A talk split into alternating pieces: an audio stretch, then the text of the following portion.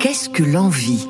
L'envie est une tristesse que l'on ressent à la vue du bien de son prochain ou un sentiment de joie coupable devant le mal qui lui arrive.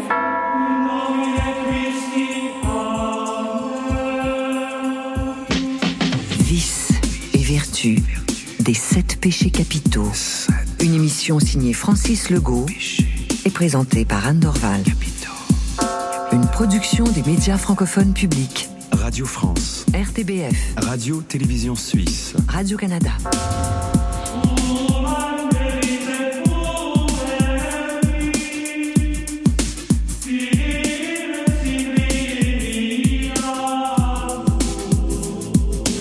L'envie est un sentiment toxique, honteux et malveillant qui, contrairement à d'autres péchés comme la gourmandise, la luxure ou la paresse, ne procure aucune satisfaction. Elle frappe au creux du ventre et ronge lentement. Depuis le Moyen Âge, on l'associe à la couleur jaune, la couleur de la bile qu'elle sécrète. Toutefois, pour certains scientifiques, l'envie serait une composante fondamentale de notre ADN. Selon Charles Darwin, elle jouerait même un rôle prédominant dans la survie, la procréation et l'évolution de l'espèce humaine. Déjà au XVIe siècle, le philosophe Francis Bacon écrivait que l'envie est de toutes les passions humaines la plus constante. Plus que jamais, elle est devenue le réflexe qui conditionne une grande partie de nos comportements. Si on a tendance à confondre envie et jalousie, c'est qu'elles marchent souvent main dans la main.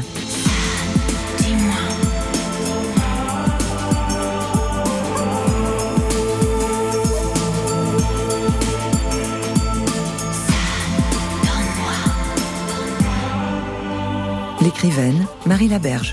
Je dirais pour faire un espèce de ménage clair que l'envie a à voir avec l'autre et que la jalousie a à voir avec soi. On est jaloux parce qu'on craint de ne pas être assez. Quand on est envieux, on veut que le mal arrive à l'autre. Je veux te voir avoir mal.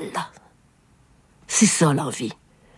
C'est pourvu que tu te plantes, pourvu que ton livre soit un échec, pourvu que tu aies aucun tirage, pourvu que tu aies une instinction de voix si c'est une chanteuse qui voit une autre.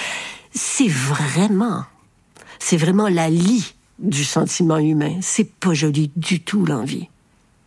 Et ça existe. Et c'est terrible parce que c'est assassin l'envie. L'envie a quelque chose d'un javelot lancé dans l'œil de l'autre. C'est quelque chose d'extrêmement euh, violent. C'est je ne te veux plus là, donc je serai là. C'est l'éliminer, tout simplement. bon, là, je parle d'un excès d'envie.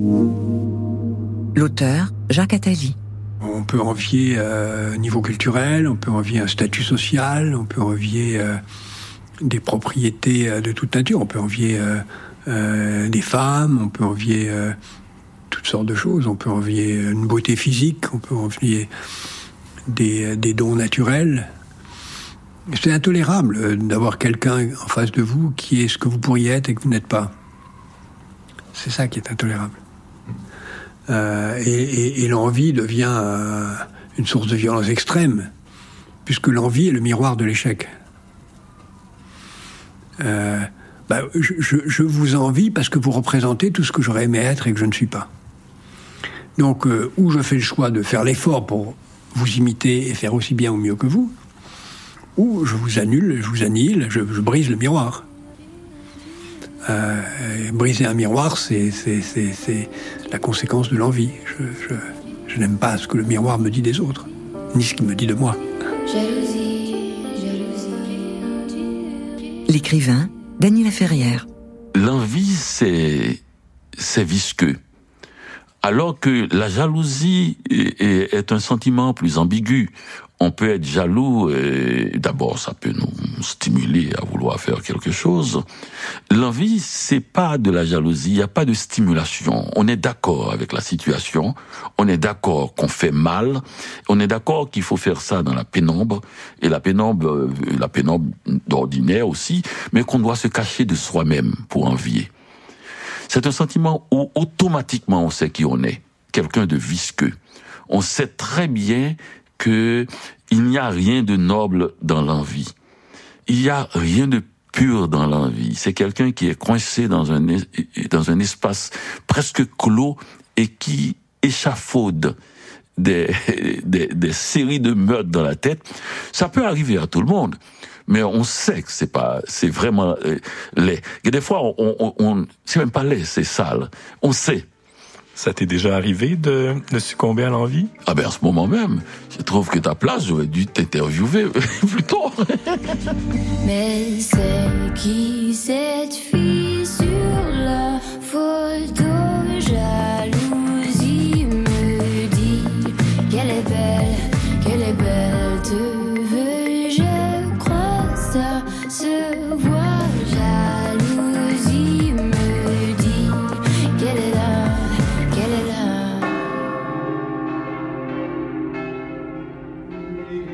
Les pères de l'Église considéraient l'orgueil comme le plus important des sept péchés capitaux. Certains théologiens contemporains tentent à croire que l'envie serait la matrice de tous les autres péchés. La souffrance qu'elle provoque est parfois si grande qu'elle peut entraîner l'envieux dans les pires dérives. Le portrait qu'en fait le réalisateur Édouard Molinaro dans le film Les sept péchés capitaux en témoigne. Envie. Divinité allégorique, fille du Styx et de la nuit. Est représentée sous les traits d'une vieille femme, laide et décharnée, entourée de serpents dont un lui ronge le cœur, le teint livide, l'œil enfoncé, le regard louche et sombre. L'envie est une passion éminemment concentrique, c'est-à-dire qu'elle refoule le sang de la périphérie vers les organes intérieurs. Le foie regorgeant d'un sang noir, la peau prend une teinte livide. L'irritation des intestins se transmet au cerveau, comme pour lui faire partager ses souffrances. De là naissent des pensées sombres et tumultueuses, qui finissent par conduire l'envieux à l'hypochondrie, à la folie, à la mort. Plus qu'un simple péché, l'envie prend à notre époque les allures d'un fléau. L'essayiste et romancier, Pascal Bruckner. L'autre, c'est pas simplement un concurrent, c'est aussi un tentateur. Donc c'est euh, l'autre quel qu'il soit. C'est quelqu'un qui a choisi une voie et cette voie n'est pas la mienne. Et tout coup, je me dis mais pourquoi lui et pas moi? Euh, Au fond, il a peut-être raison de s'engager. Je ne sais pas. C'est la haute couture, la musique, le ski alpin, l'armée. Enfin, quels que soient les parcours choisis, chacun a ses euh, à ses préférences et et moi j'ai connu des des amies femmes euh, où le, le, le, phénomène mimétique était si forte si fort qu'elles s'habillaient de la même façon qu'elles parlaient de la même façon qu'elles partaient en voyage dans les mêmes pays à quelques mois d'intervalle qu'elles allaient dans les mêmes restaurants. Et en fait nous sommes euh, nous sommes tous des, des animaux mimétiques. Donc nous nous imitons les uns les autres c'est une maladie très, là aussi, une maladie de l'individualisme. C'est l'idée que la vraie vie passe à côté de moi et que je l'ai raté. Et donc, euh, ce que fait l'autre, il faut que je le fasse absolument. Euh, les vacances qu'il a pris, ah, les vacances sont un, des grands motifs de l'envie. Euh, chacun s'interroge. Tu es parti au Kenya? Ah bon? Et ou, en Inde, ou euh, aller à la mer, ou aller sur une, une île inconnue euh, en Bretagne qui évidemment est à nul autre pareil et qu'il faut surtout pas ébruiter son nom parce que sinon les foules y viendront. Oui, je pense que la rivalité entre individus peut se porter sur absolument tous les objets, et euh, mais en même temps, c'est une manière, peut-être parfois un peu ridicule, d'élargir sa propre vie. Parce que si on était euh, des ermites euh, incarcérés chez soi, effectivement, nous ne serions jamais tentés par de, de, de, de nouveaux appétits, de nouveaux désirs, puisque nous nous concentrerions de la, de la vie que nous menons mais l'envie, le, le, la, la, peur de rater euh, un événement quel, ou quelque chose d'extraordinaire sont les maladies de la modernité. C'est-à-dire que le, au sens où l'on définit tous les grands philosophes, la modernité, c'est ce moment après la Révolution française et la Révolution américaine où le monde se met en marche, c'est-à-dire les classes se brassent, les euh, les peuples se mettent à voyager, à migrer les uns euh, vers les autres, et donc à ce moment-là, le, le l'appétit de nouveaux destins se fait jour. Et le, le, le 18e siècle, ça a été par excellence en Europe le siècle des aventuriers. C'est-à-dire des gens qui tout d'un coup n'ont plus respecté les codes des castes et des statuts sociaux et se sont mis à grimper ou à descendre selon la, leur fortune euh, au plus haut sommet de la société ou à retomber dans, dans, dans la misère et dans la déchéance. Et donc ce sont des maladies de, de l'époque moderne qui révèrent l'égalité mais qui a du mal à en supporter les conséquences. Je veux tout, toi et les autres aussi. Quatre coins de ma vie. Sur les cœurs,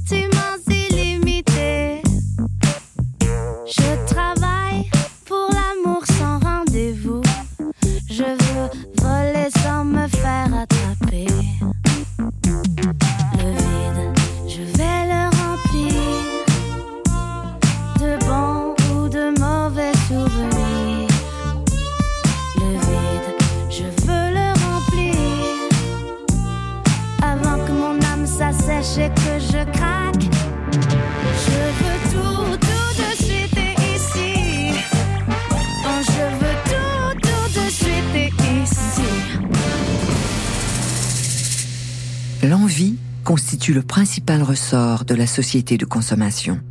Le professeur de sciences économiques et administratives, Damien Algat. L'envie a beaucoup changé de nature. Euh, à l'époque de, Thomas d'Aquin, euh, je pense au XIIIe siècle, lorsque les, péchés capitaux ont été euh, formalisés, la société était très différente d'aujourd'hui. Et une grosse différence, c'est que c'était une société figée où, quand on était à une place dans la société, on pouvait pas évoluer vers une autre place de la société.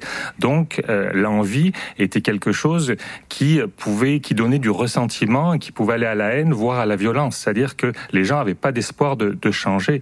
Aujourd'hui, c'est très différent. Dans nos sociétés, les gens euh, pensent qu'ils peuvent changer euh, de statut, évoluer dans la société. Donc l'envie est devenue en quelque sorte bénigne euh, parce que on sait qu'on peut évoluer dans, la société. Donc cette envie est aujourd'hui confondue avec le désir il n'y a plus la notion de vouloir diminuer, de vouloir rabaisser les autres parce que dans l'envie au départ c'était rabaisser l'autre. Finalement, quand les gens n'avaient pas l'espoir de pouvoir s'élever dans la société, ils voulaient que l'autre fasse un faux pas. On est vraiment passé de quelque chose de négatif à quelque chose de positif euh, socialement, de tout à fait, euh, tout à fait anodin, même si théoriquement, contrairement à, au siècle passé, euh, on peut dans la société évoluer selon l'idéologie euh, libérale. La plupart des gens se rendent bien compte que quand même ils sont pris dans leur situation, donc ils envient quand même la vie des gens riches et célèbres. Les réseaux sociaux a évidemment exacerbé euh, la comparaison sociale. Avant, on voyait bon nos voisins, les gens qu'on côtoyait. Maintenant, à travers les, réseaux sociaux, on voit la vie de tout le monde. On voit la vie de beaucoup de gens. Et en plus, les gens se mettent en scène dans les réseaux sociaux. Donc, ils montrent les aspects les plus désirables de leur vie. Donc, euh, cette construction sociale du désir, les réseaux sociaux amplifient euh, simplement euh, le principe du voisin gonflable, hein, de vouloir, de voir la vie des autres, de l'envier et donc de vouloir faire la même chose et même surpasser, même dépasser les autres. C'est Fred Hirsch, un économiste qui a une image euh, très frappante euh, en termes de compétition sociale euh, au niveau de la consommation en particulier. Il dit dans un concert de musique populaire où les gens sont debout, quelqu'un qui veut mieux voir la scène va se mettre sur la pointe des pieds. La personne derrière, ben, elle va se mettre aussi sur la pointe des pieds pour pouvoir continuer à voir comme avant. L'autre aussi, puis tout le monde va se mettre sur la pointe des pieds. Et le résultat, c'est que tout le monde a exactement la même vue qu'au départ, mais tout le monde s'épuise les mollets. Ben, je trouve que c'est une belle image de notre société de consommation où finalement euh, nos, nos envies sont juste créées le fait d'avoir plus que les autres, mais les autres nous rattrapent tout le temps dans cette compétition sociale-là. Tout est toujours à refaire. Il faut juste gagner un peu plus que les autres, un petit peu plus vite.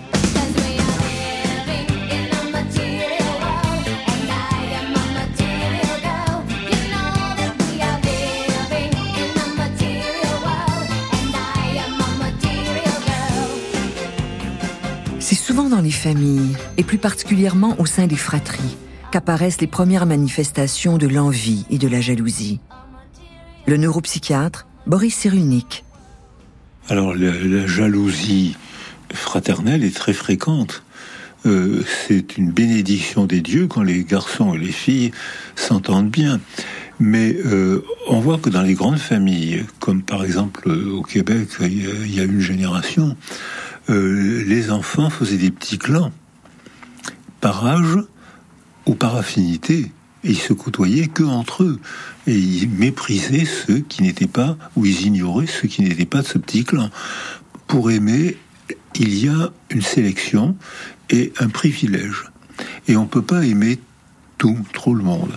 Alors on aime euh, ceux qui nous renforcent, ceux, ceux auxquels on s'attache. Et si le fait de s'attacher à une grande sœur ou à un grand frère a un effet tranquillisant. Lorsqu'arrive un petit frère, il risque de déchirer cette attache avec la mère, avec le grand frère, avec la grande sœur. Donc il va être vécu, senti comme un étranger. On était bien avant son arrivée, et depuis qu'il est arrivé, il nous vole notre mère. Je suis un peu jaloux, ma mère n'est plus entièrement à moi. Il me vole ma sœur aînée, mon frère aîné, on était tellement bien tous les deux ensemble. Il arrive, c'est un intrus c'est un étranger. On va être hostile, se sentir hostile à cet enfant qui arrive et qui nous abîme notre plaisir de vivre en famille. On aura toujours une maman. On n'a rien qu'une maman. Grosse comme un éléphant ou comme un cure-dent. Qu'elle soit belle, qu'elle soit laide, qu'elle soit propre, qu'elle soit sale, pourvu que c'est la nôtre. On l'aime celle principale. Ma maman, ma maman, ma maman, ma maman. On aura toujours des petites sœurs. On a plusieurs petites sœurs. Putain ou encore sœurs de notre bon sacré cœur, qu'elles aient des yeux de crevé ou le nez bien retroussé, pourvu que ce soit nos sœurs. On aime bien ces petites sœurs, c'est ça, c'est ça, c'est ça, c'est ça, c'est ça, c'est ça. Au Québec, Thérèse Dion, la fameuse maman de Céline, a trouvé la solution pour que ses 14 enfants ne versent jamais dans la jalousie. Explication de la sœur de Céline, Claudette. Euh, je suis la troisième d'une famille de 14, puis je vous dirais qu'avec une matriarche comme ma mère, une Thérèse qui a élevé 14 enfants, elle réglait ça assez vite. Ça se peut-tu que tu parles pas à ta sœur? Tu vas aller lui parler maintenant? T'excuser si t'as dit des mots qui ont dépassé ta pensée ou ton cœur, peut-être?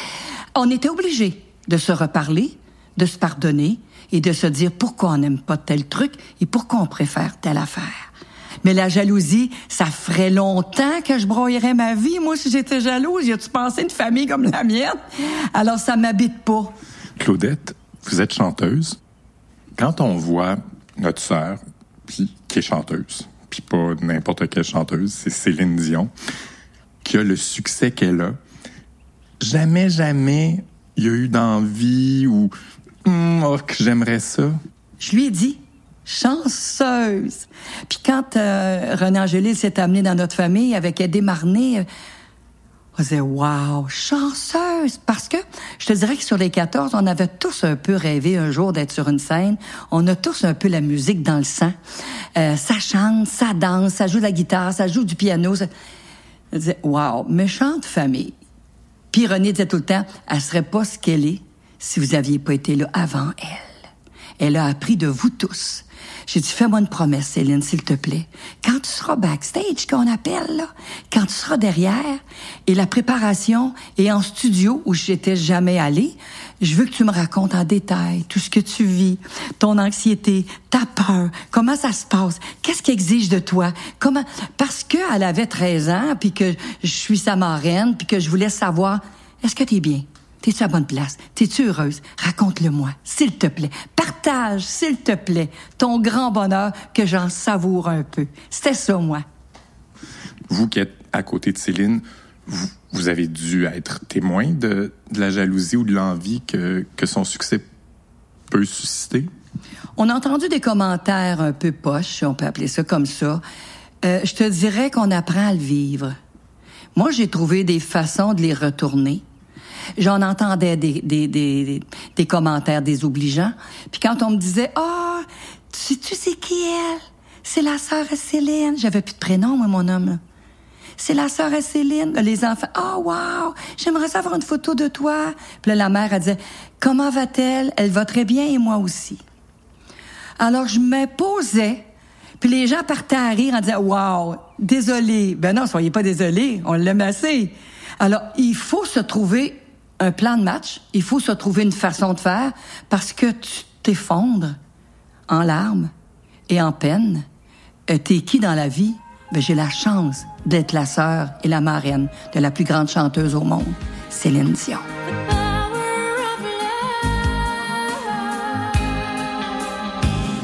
Le réalisateur, Patrice Lecomte.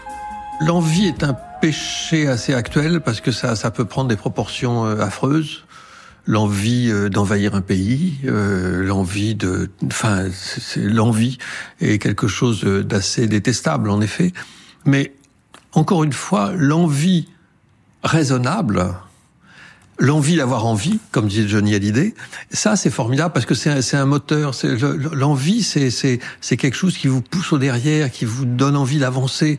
Euh, c'est une forme d'énergie, d'enthousiasme. Alors si c'est une envie démesurée, l'envie de tout en permanence, l'envie de tout ce qu'ont les autres et de ce qu'on n'a pas soi-même, euh, ça peut pousser l'humanité dans des dans des dans des dérapages et des règlements, des déraillements euh, affreux, quoi, bien sûr, et on s'en rend compte aujourd'hui, et on s'en est rendu compte au fil des, des années, des siècles, euh, c'est affreux, le- l'envie démesurée. Mais l'envie, euh, pardon, c'est presque antinomique, mais l'envie raisonnable, je trouve que c'est un bon truc, moi. L'admiration est un abandon heureux de soi-même. Et l'envie, une revendication malheureuse du moi, disait Kierkegaard. L'ex-footballeur de l'Olympique de Marseille et de l'Impact de Montréal, Hassoun Kamara. L'homme est fait bien entendu d'émotions ultra positives, mais aussi d'émotions plus sombres, négatives. Et, il faut savoir justement gérer tout ça. Donc qu'est-ce que t'en fais? Tu vois un joueur, un coéquipier par exemple, des qualités extraordinaires, qui travaille fort. Est-ce que tu vas le regarder et mettre de la haine sur ce sur ce personnage, de la jalousie, de, de tous ces aspects négatifs à te dire que ça devrait être toi qui le fais, ça devrait être toi qui devrais être au devant de la scène, ou alors est-ce que tu vas l'utiliser d'une autre façon, bien plus positive, d'admirer ce qu'il fait?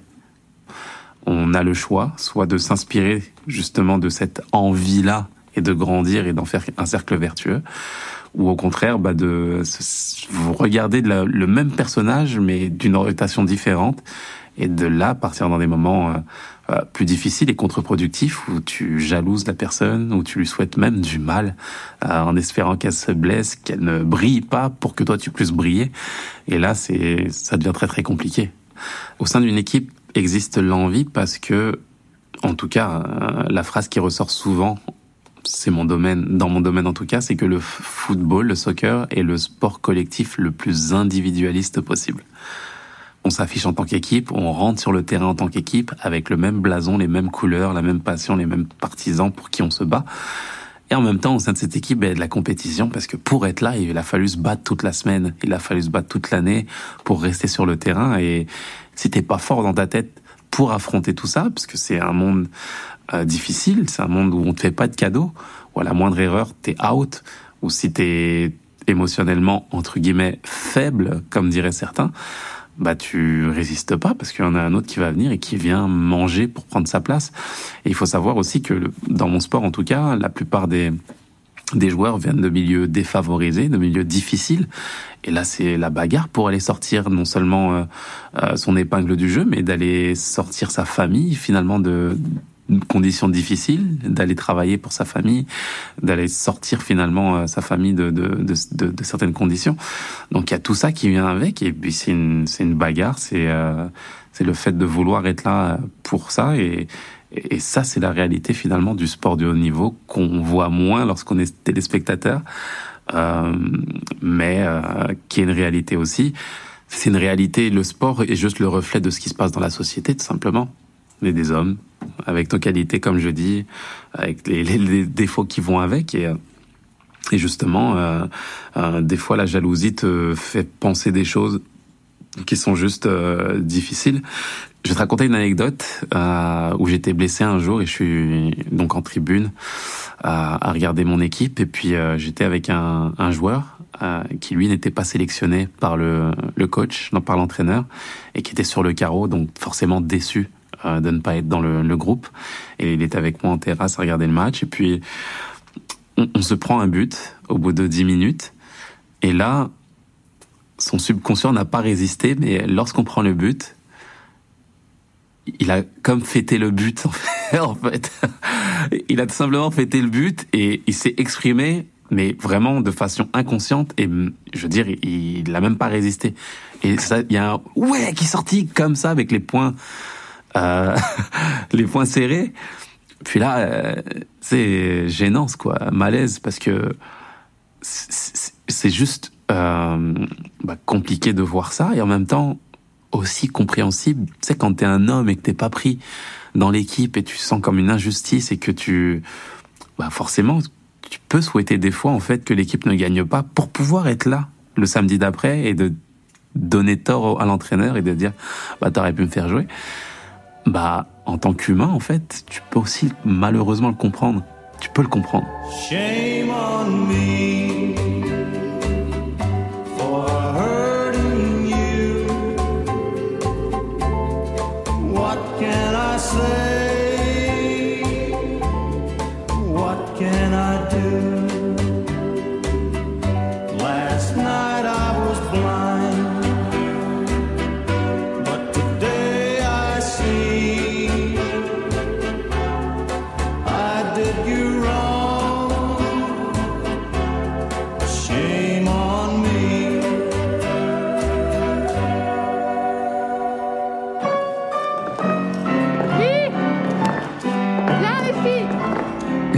la danse classique n'échappe pas non plus aux jeux de rivalité et d'envie. La danseuse sujet au Ballet national de Paris, Sarah Dayanova.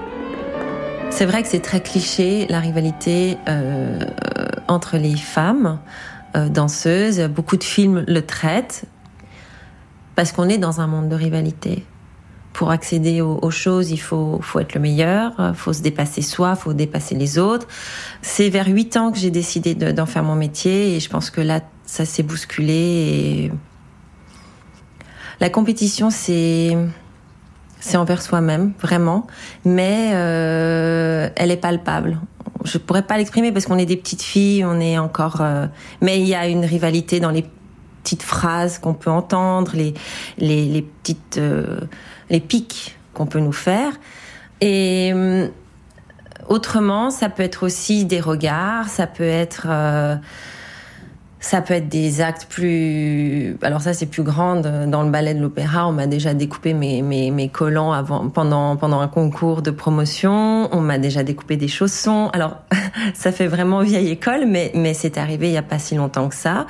Et ça, je trouve ça vraiment euh, minable parce que ça n'apporte rien ni à, à l'autre personne ni à moi, à moins qu'elle prenne un plaisir à, à se sentir euh, supérieure vis-à-vis de ça, mais enfin en faisant ce genre d'acte. Mais je pense que ça se traduit par des par des actes comme ça. On réagit comment par rapport à ça? Ça m'a stimulée parce que je me suis dit ah ben en fait je suis un peu dangereuse. c'est terrible, mais c'est vrai. On, on- on- quand on attise de la jalousie quelque part, c'est que il y a quelque chose qui, intrigue. Par exemple, dans un de mes concours, euh, je me souviens très bien, j'avais une variation très difficile, j'avais choisi une variation très difficile. Et euh, une, des, une des filles de ma classe, euh, de- des sujets, s'est mise dans mon champ de vision, en concours, juste pour me déstabiliser. Et ça, c'est un- c'est des choses qui font si on n'a pas un mental solide et qu'on n'est pas parce que en concours on est très à vue on est très on est on est plus à fleur de peau. Et, c'est vrai que quand elle s'est mise dans, dans ce champ de vision parce qu'elle connaît la variation en se disant bah ça peut la déstabiliser j'ai eu un moment de flou quand même. Je me, je me suis dit ah oui d'accord ok. C'est c'est on en est là et puis bon, après, je me suis très vite ressaisie et je me suis euh, mis dans un cocon, je me suis protégée. Mais ça m'a quand même, l'espace d'un instant, sorti un peu de ma concentration. C'était le but, hein, mais bon, je, je- j'en ai pas été déstabilisée, mais j'ai quand même eu un moment de, de, flou. Alors, j'ai pas une nature d'être envieuse.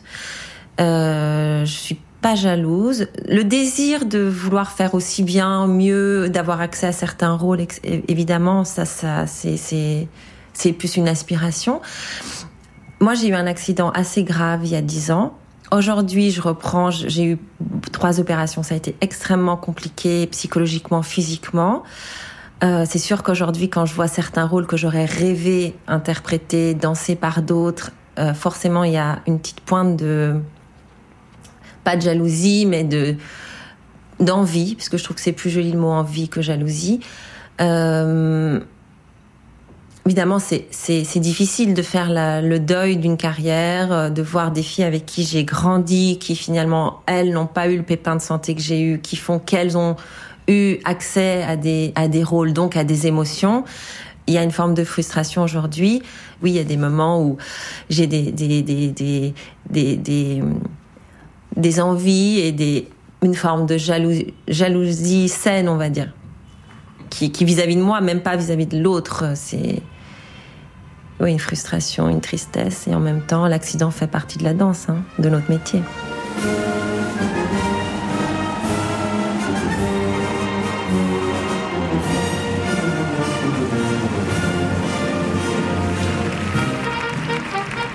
Quand l'envie devient maladive. Souvenir des Jeux Olympiques de l'île-à-Mer en 1994. La police de Détroit a d'abord cherché à savoir qui était cette ombre qui s'éloignait après l'attaque il y a une semaine sur Nancy Kerrigan, qui se tenait le genou droit et pleurait de douleur en se demandant pourquoi on l'avait frappée. Le complot contre la patineuse Nancy Kerrigan se confirme. Hier, le garde du corps de Tonya Harding et un complice ont été arrêtés et accusés pour l'agression de Nancy Kerrigan. D'autres arrestations devraient également avoir lieu aujourd'hui, notamment celle de l'ex-mari de Tonya Harding, avec qui elle est maintenant réconciliée. Le mobile du crime Eh bien, éliminer Nancy Kerrigan de la sélection olympique aurait davantage permis à Tonya Harding d'obtenir une médaille d'or au prochain jeu. Et une médaille d'or, on estime que ça peut rapporter à un patineur et à son entourage jusqu'à 10 millions de dollars en revenus de toutes sortes. L'affaire Tonya Harding est terminée. La patineuse américaine a reconnu avoir menti en ne révélant pas qu'elle était au courant de l'attaque qui se préparait contre sa rivale Nancy Kerrigan. Tonya Harding échappe à la prison, mais la Cour l'a condamnée à 100 000 dollars d'amende et à trois ans de probation pour entrave à la justice. La patineuse perd aussi sa licence et son droit de représenter les États-Unis dans toute compétition. Tonya Harding devra également donner 500 heures de son temps à sa communauté et subir un examen psychiatrique. À Hollywood, l'envie atteint parfois des sommets de sophistication et peut se distiller sur des décennies. La relation des actrices Betty Davis et John Crawford en fait foi. Le critique, Michel Coulombe. En fait, Betty Davis l'avouait. Je suis envieuse de Joan Crawford. C'était clair. C'était une relation toxique, une relation assez étrange qui s'est envenimée dès le début des années 30, puisque euh, Betty Davis, qui était moins célèbre que Joan Crawford, lançait un film en 1933 euh, et le jour du lancement, Joan Crawford l'a éclipsé, vraiment euh, complètement éclipsé sur la place publique parce qu'elle a annoncé son divorce avec Douglas Fairbanks Jr. Vraiment, à ce moment-là, euh, Betty Davis pensait être partout euh, dans les médias. Elle est devenue un entrefilet. Ça l'a vraiment, vraiment incommodé. Euh, et deux ans plus tard, les choses se sont détériorées encore, puisque le partenaire de cinéma de Betty Davis, French Tone, a épousé Joan Crawford. Or, Betty Davis avait exactement le même projet, donc il lui a préféré sa rivale les choses allaient pas très bien. Elle l'avouait, euh, Betty Davis, je suis envieuse de Joan Crawford. Elle l'avait été aussi parce que Clark Gable avait été l'amant de Joan Crawford et pas elle, donc elle avait à plusieurs égards carrière et, vie privée euh, un certain envie euh, à l'égard de, de Joan Crawford. Dans les années 40, Joan Crawford a tenté de corriger les choses. Elles étaient dans le même studio, donc euh, Crawford a pris euh, la loge voisine de celle de Betty Davis. Et puis s'est mise à lui envoyer des fleurs, des cadeaux que l'autre retournait. Non seulement elle les retournait, mais elle laissait planer une rumeur. Elle me fait des avances lesbiennes. Bon, c'est assez clair à partir de ce moment-là que on n'essaie pas ni d'un côté ni de l'autre d'être gentil gentille, euh, elles disent l'une et l'autre les pires insanités l'une sur l'autre. Bon, ça, ça, se détériore au point où, par exemple, Betty Davis dit de Joan Crawford, elle a couché avec tous les acteurs de MGM, sauf Lassie, qui est un chien ça vous donne une idée. Euh, et, ça, elles ne le disent pas qu'à deux personnes. Bien sûr, elles, elles, disent ça dans les médias, euh, euh, bon, vraiment dans les coulisses, pour nuire à la carrière de l'autre. Ce sont des rivales. N'empêche qu'au début des années 60, leurs deux carrières sont plutôt mal en point. Joan Crawford développe un projet, euh, donc qu'est-il arrivé à Baby Jane, euh, et c'est l'histoire de deux sœurs. Et elle pense à Betty Davis, donc pour être cette sœur, Blanche et Jane sont les deux sœurs. Betty Davis accepte à la condition d'être le rôle titre, Baby Jane, à condition aussi d'avoir l'assurance que le réalisateur ne couche pas avec sa rivale, Joan Crawford. À partir de là, le tournage est infernal. L'une et l'autre, tous les soirs, appellent le réalisateur pour dire du mal de l'autre. Euh, par ailleurs, euh, Joan Crawford, à ce moment-là, est la veuve du patron de Pepsi, siège au conseil d'administration de cette entreprise. Bien sûr, euh, Betty Davis y voit une possibilité. Alors, elle commande un distributeur de Coca-Cola qu'elle met bien en vue sur le plateau pour embêter l'autre. Et puis, elles ont des scènes euh, bon, de relations difficiles dans, cette, dans, dans, ce film, notamment une où il y a une bagarre. Alors, Joan Crawford prévient, elle dit non, moi, je fais pas euh, toutes euh, ces scènes de, de bagarre.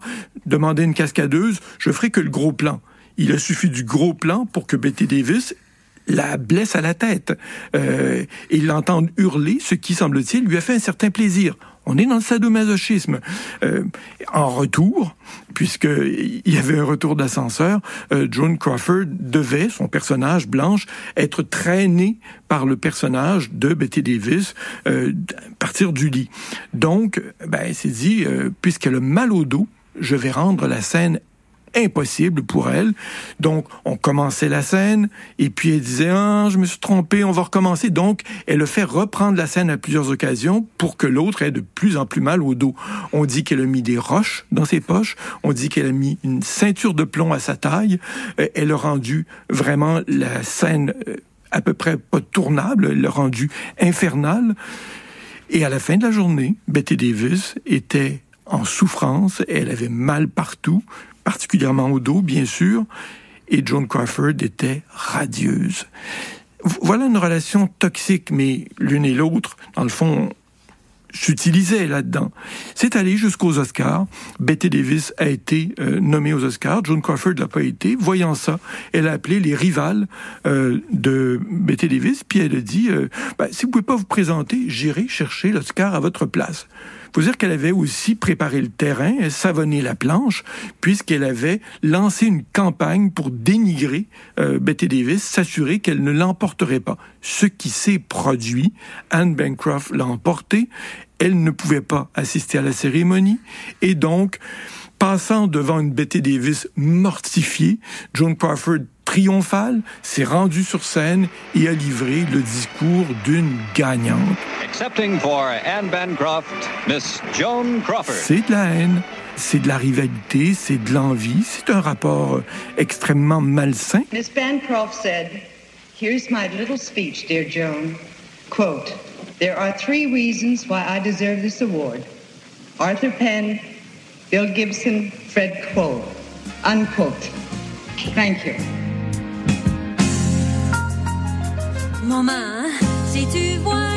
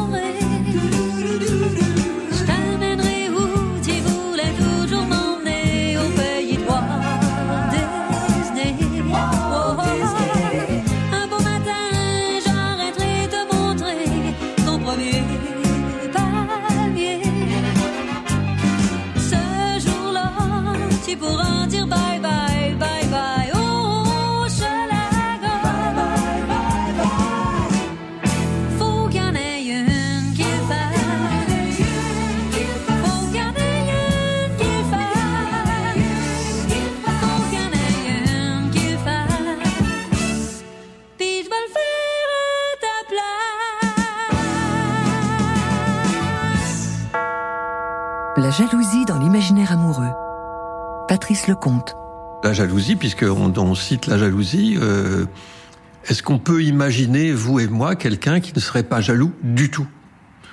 C'est pas mal d'être jaloux, euh, en couple par exemple. La, la jalousie, c'est c'est quelque chose... euh, c'est quelque chose d'important et d'agréable en fait. Euh, ça nous aide à être vigilants. Euh, ça nous aide à, à prouver qu'on tient à la personne avec laquelle on vit, par exemple. Quelqu'un qui vivrait en couple et qui serait pas du tout jaloux, ce serait franchement insupportable. Moi, moi si ma femme n'était pas jalouse, un peu, euh, je dirais bon bah elle a rien à foutre de moi quoi, elle, s'en fout que je fasse quoi que ce soit. Et donc sa sa légère jalousie, ça dépend les moments, mais sa légère jalousie me, me touche et me convient. Évidemment, si elle devient jalouse comme une tigresse et qu'elle me laisse pas faire un pas euh, tranquille et qu'elle se méfie de tout, alors ça, ça, devient invivable et, la vie n'est plus paradisiaque mais carrément infernale. La, la, la jalousie euh, acceptable, c'est par exemple, je trouve, de, de prendre euh, de prendre sa femme ou sa compagne ou son amoureuse ou sa blonde dans ses bras et de lui dire tiens tu ne sens pas ton odeur habituelle alors ça je trouve ben, ça, ça veut dire qu'on connaît l'odeur habituelle de de sa compagne et que là d'un seul coup il y a une odeur différente. Alors si elle, elle vous dit euh, euh, oui je suis allé dans un grand magasin j'ai testé un nouveau parfum. Est-ce que tu trouves que ça me va bien? Alors on dit oui non bon. Donc ça, c'est une réponse euh, agréable, si elle est vraie, si elle ne se trou- trouble pas. Mais elle peut également vous dire, oui, j'étais avec mon amant tout l'après-midi et c'est son odeur que j'ai sur moi. Alors ça, d'un seul coup, ça, ça devient euh, pas terrible. Et, on regrette à ce moment-là lui avoir dit, tiens, ce n'est pas ton odeur. Mais le fait... C'est pas un exemple tout à fait idiot, hein, mais le fait de prendre sa compagne dans les bras et de lui dire, tiens, c'est pas ton odeur habituelle, c'est pas du tout. euh, si on pose cette question comme un enquêteur, dis donc, c'est pas ton odeur habituelle, qu'est-ce qui se passe? Euh, Avec qui t'étais? Etc. Ça devient d'emblée dégueulasse, quoi. Mais de dire euh, gentiment, c'est pas ton odeur habituelle, ça veut dire qu'on s'intéresse à elle, ça veut dire qu'on connaît son odeur habituelle, ça veut dire qu'on a remarqué, tiens, c'est pas ton odeur habituelle. Qu'est-ce qui se passe? Je suis jaloux de ce tissu à fleurs qui sournoisement l'effleure quand je ne suis pas là. Je suis jaloux des dentelles, des flanelles, de tous ces petits riens qu'elle glisse sur sa peau de soie. Je suis jaloux du parfum qu'elle porte, des odeurs qui l'escortent partout où elle va. Mais par-dessus tout,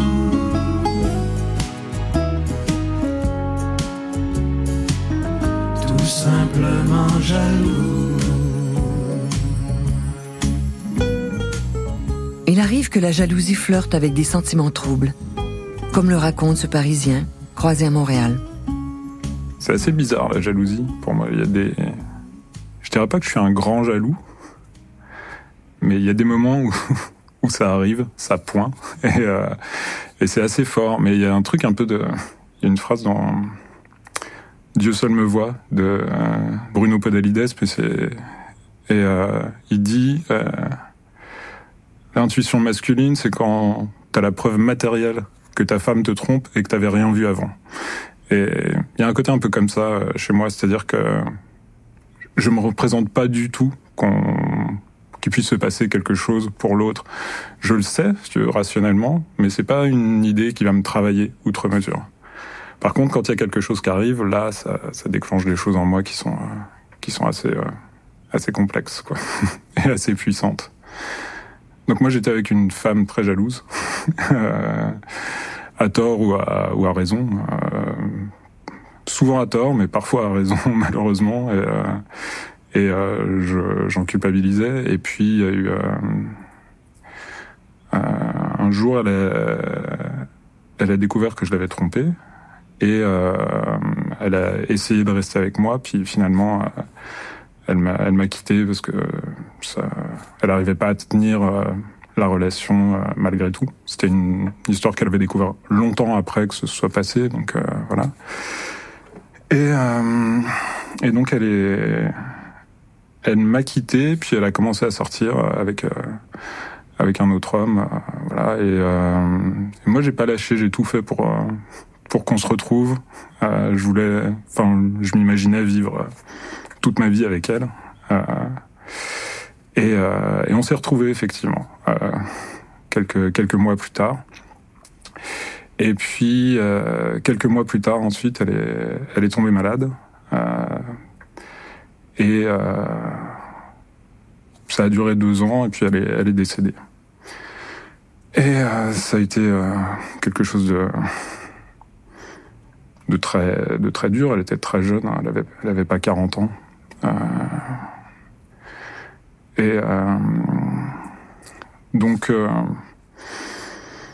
j'ai essayé de reprendre ma vie, de, de me réinstaller, de relancer les choses. Puis au bout d'un moment, au bout de quelques mois, j'ai commencé à, à ranger l'appartement, à nettoyer les placards. à- Et là, je suis tombé sur des lettres euh, de, de l'homme avec qui elle avait été euh, pendant qu'on était séparés.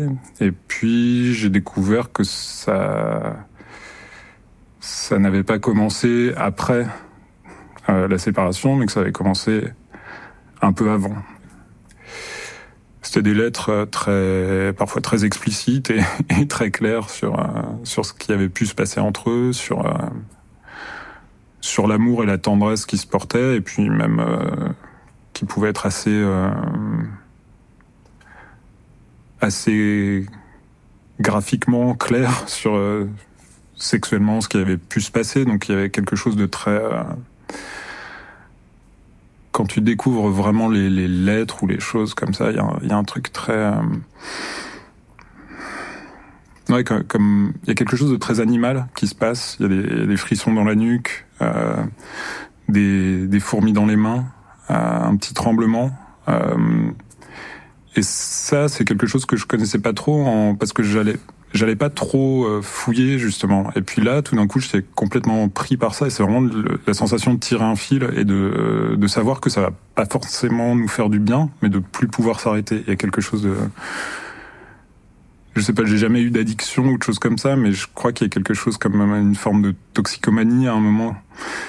Oui, il y a quelque chose de d'épuisant aussi dans la jalousie. Euh, moi, je, pendant les jours qui ont suivi, euh, j'avais du mal à manger, j'avais du mal à dormir. Euh, c'est comme une pensée dont on cherche à s'échapper à un moment, comme euh, l'impression d'être pris dans un truc et on cherche la sortie, puis on on sait pas trop où c'est. Il faut juste, faut juste patienter un peu. Et,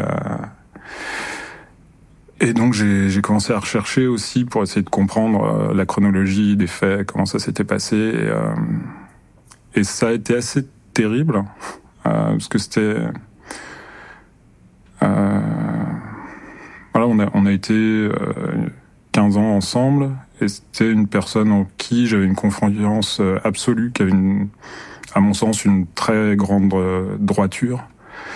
Et, euh, et moi, je me trouvais assez nul à côté de ça. Assez, euh, Mais ça a eu deux, deux choses. euh, Je me suis demandé d'abord pourquoi elle les avait conservées. euh, et pourquoi, pourquoi elle, elle les avait laissées là où je pouvais les trouver, euh, des années ou des mois après. Est-ce que c'était un manque de considération? Est-ce que c'était parce qu'elle pensait que je jetterais tout d'un coup? Enfin, et je me suis dit que peut-être c'était aussi une façon de me dire euh, la vérité après, de et puis de me dispenser un peu de cette image qu'on a des, des morts qui sont toujours des morts euh, parfaits. Et euh, l'idéalisation, ça peut être un gros problème pour euh, pour vivre d'autres choses après. Et donc, il y a eu un truc un peu comme euh, presque un cadeau en fait de de découvrir ça et euh, et surtout il y a eu quelque chose dans ce dans ce moment de de découverte de ces lettres. Donc c'était euh, c'était je pense quatre mois après après son décès. Quand je lisais tout ça et quand j'allais fouiller euh, elle était plus du tout morte à ce moment-là. C'était quelque chose vraiment de très vivant. De... C'était dur. Et en même temps il y avait une, euh, il y avait en moi une forme d'excitation, de colère, de, de perturbation euh,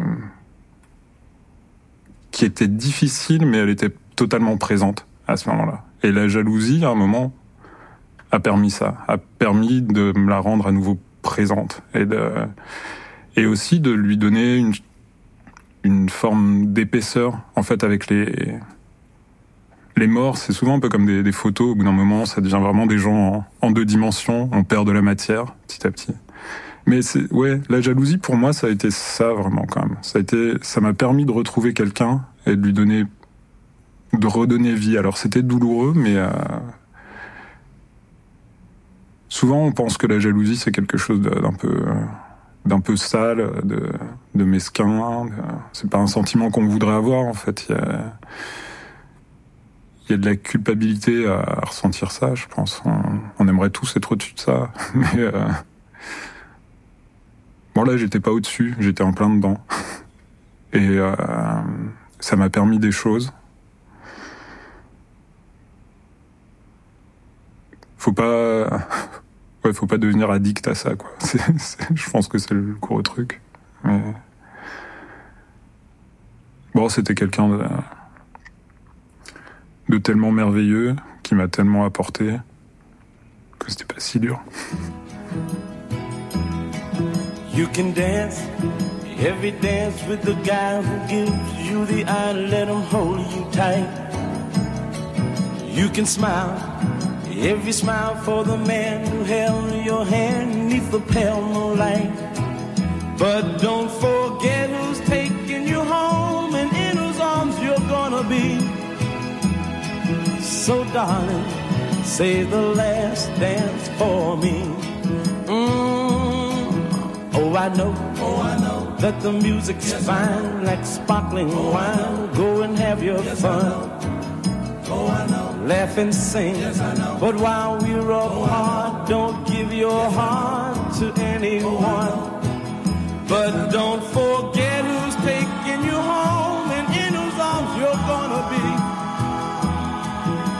Darling, say the last dance for me. Mm, baby, don't you know I love you so? Can't you feel it when we touch? I will never, never let you go.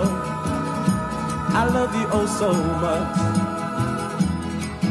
You can dance, you can dance. Go and carry on till the night is gone and it's time to go. If he asks, if you're all alone, can he take you home? You must tell him no. Cause don't forget who's taking you home and in whose arms you're gonna be. So darling, say the last dance for me. C'était Vice et Vertu des sept péchés capitaux, une série des médias francophones publics. France Inter, RFI, la RTBF, la radio-télévision suisse et Radio-Canada.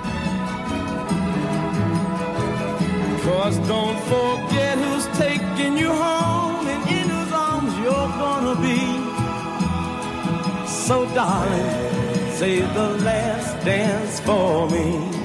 Mm, say the last dance for me.